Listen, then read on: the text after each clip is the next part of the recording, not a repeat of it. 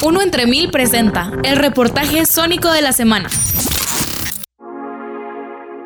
Tener relaciones sexuales sin protección puede traer una serie de consecuencias de salud y los índices de salud sexual y reproductiva en Guatemala evidencian el poco acceso a educación sobre estos temas.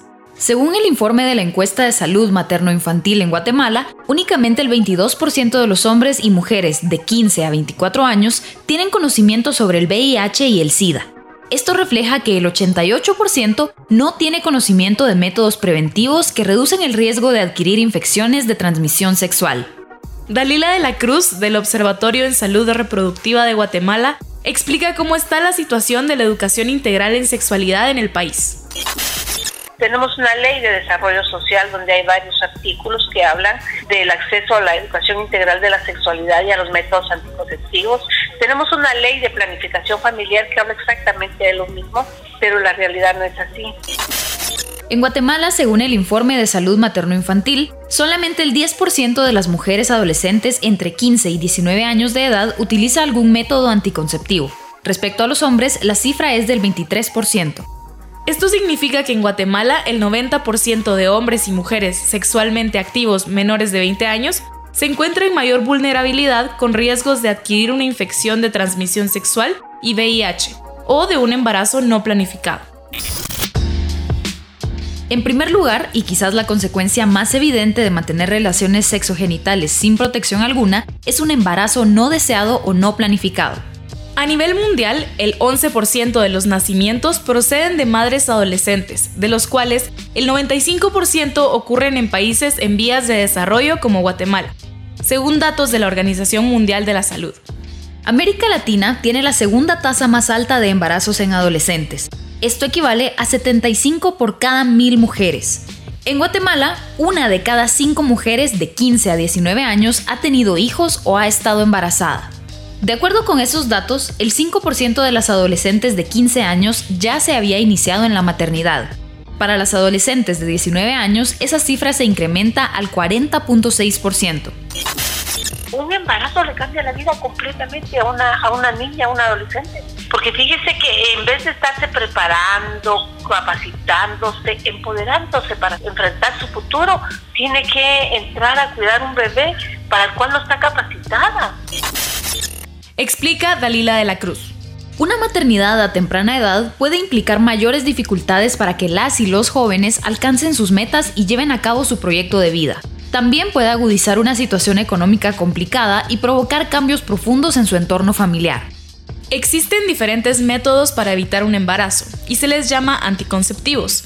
A pesar de la innovación científica y tecnológica y la gran cantidad de métodos que existen en la actualidad, lo único que es 100% efectivo para prevenir un embarazo es la abstinencia.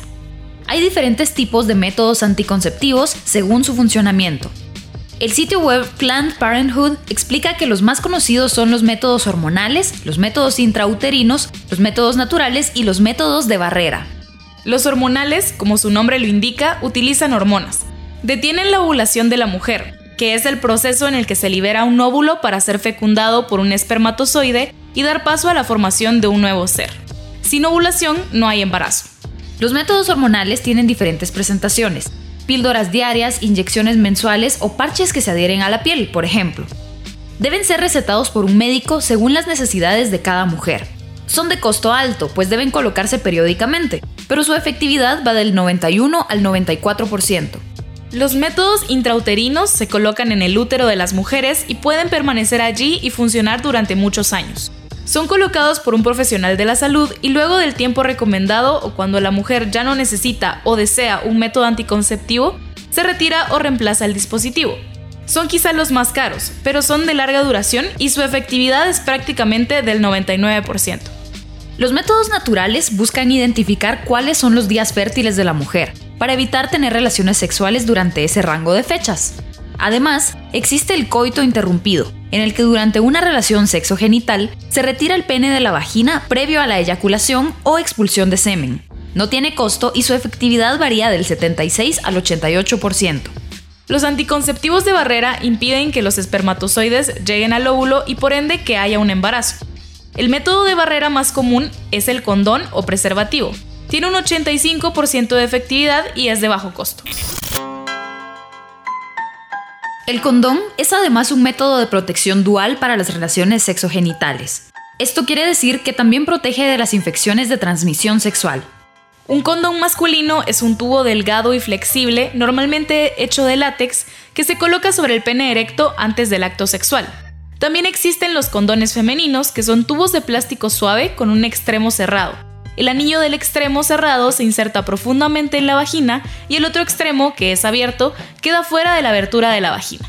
Al evitar un intercambio de fluidos corporales, usar condón puede prevenir el contagio de infecciones de transmisión sexual. Son fáciles de conseguir en tiendas, farmacias y centros de salud. Son económicos y no se necesita receta médica ni identificación para comprarlos. El condón se debe colocar antes de que haya cualquier contacto genital de piel a piel y se debe mantener puesto hasta que se termine el acto sexual. Las relaciones sexuales sin ningún tipo de protección también pueden causar infecciones de transmisión sexual. Estas pueden transmitirse a otras parejas sexuales o durante el embarazo de la madre al bebé.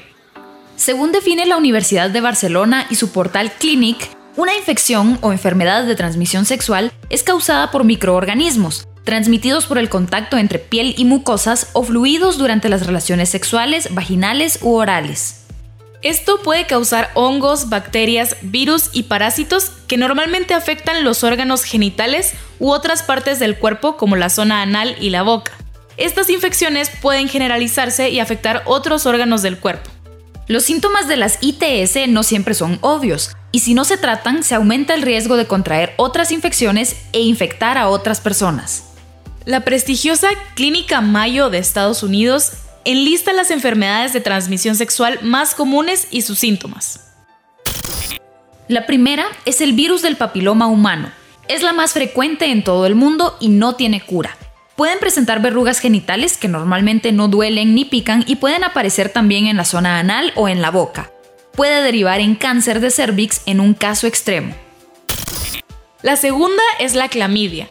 Es difícil de detectar pues no causa síntomas y cuando lo hace es porque ya ha transcurrido varias semanas desde que se adquirió. Algunos de sus signos son dolor al orinar y en la parte baja del abdomen, flujo vaginal o secreción del pene, dolor durante las relaciones sexuales sangrado entre periodos menstruales y dolor testicular en los hombres. El herpes genital puede presentar pequeñas úlceras o ampollas rojas en los genitales. Causan dolor o picazón en el área y es altamente contagioso. La sífilis provoca una úlcera en el área genital días después del contagio. Posteriormente, si no se recibe tratamiento, pueden aparecer lesiones en la piel en forma de manchas redondas de color rojo o rosado, y manchas o ampollas en la boca y los genitales. Sin tratamiento, las bacterias de la sífilis pueden propagarse y causar graves daños a los órganos internos, que incluso pueden derivar en la muerte. La gonorrea es una infección bacteriana que puede afectar la boca, la garganta, los ojos y el ano. No presenta síntomas hasta aproximadamente 10 días después del contagio. Entre sus síntomas está el dolor al orinar, sangrado entre periodos, dolor o hinchazón en los testículos, picazón anal, dolor al defecar y un flujo vaginal o secreción del pene con sangre. La hepatitis también se puede transmitir por contacto en las relaciones sexuales. Hepatitis A, B y C son infecciones contagiosas que afectan el hígado. Sus síntomas son fatiga, náuseas y vómitos, dolor en el abdomen, pérdida de apetito, fiebre, orina de color oscuro y dolor muscular o articular, y color amarillento en la piel o en la parte blanca de los ojos. El riesgo más grande de las relaciones sexuales sin protección es quizá contraer el VIH. El riesgo más grande de las relaciones sexuales sin protección es contraer VIH. Es el virus de la inmunodeficiencia humana y se transmite a través del contacto con sangre, semen, fluidos rectales, vaginales y leche materna. Afecta la posibilidad de combatir virus, bacterias y hongos que provocan enfermedades. Esto puede derivar en SIDA, o sea, síndrome de inmunodeficiencia adquirida, una enfermedad crónica que puede llevar a la muerte. El VIH puede no presentar síntomas o presentar algunos similares a los de la gripe de 2 a 6 semanas después de contraer el virus, como fiebre y dolor de cabeza y garganta. Los síntomas suelen desaparecer y volver a manifestarse hasta años después. La única forma certera de diagnosticarlo es a través de un examen de sangre. Durante ese periodo, el virus sigue multiplicándose y destruyendo células dentro del cuerpo. No tiene cura. La mayoría de ITS son tratables y se pueden curar con medicamentos, si se atienden a tiempo y correctamente, pero lo mejor es prevenirlas a través del uso del condón o preservativo. Lo más recomendable antes de comenzar una vida sexualmente activa es recibir orientación profesional, que te puede ayudar a elegir un método anticonceptivo más adecuado para vos y sobre todo a prevenir enfermedades.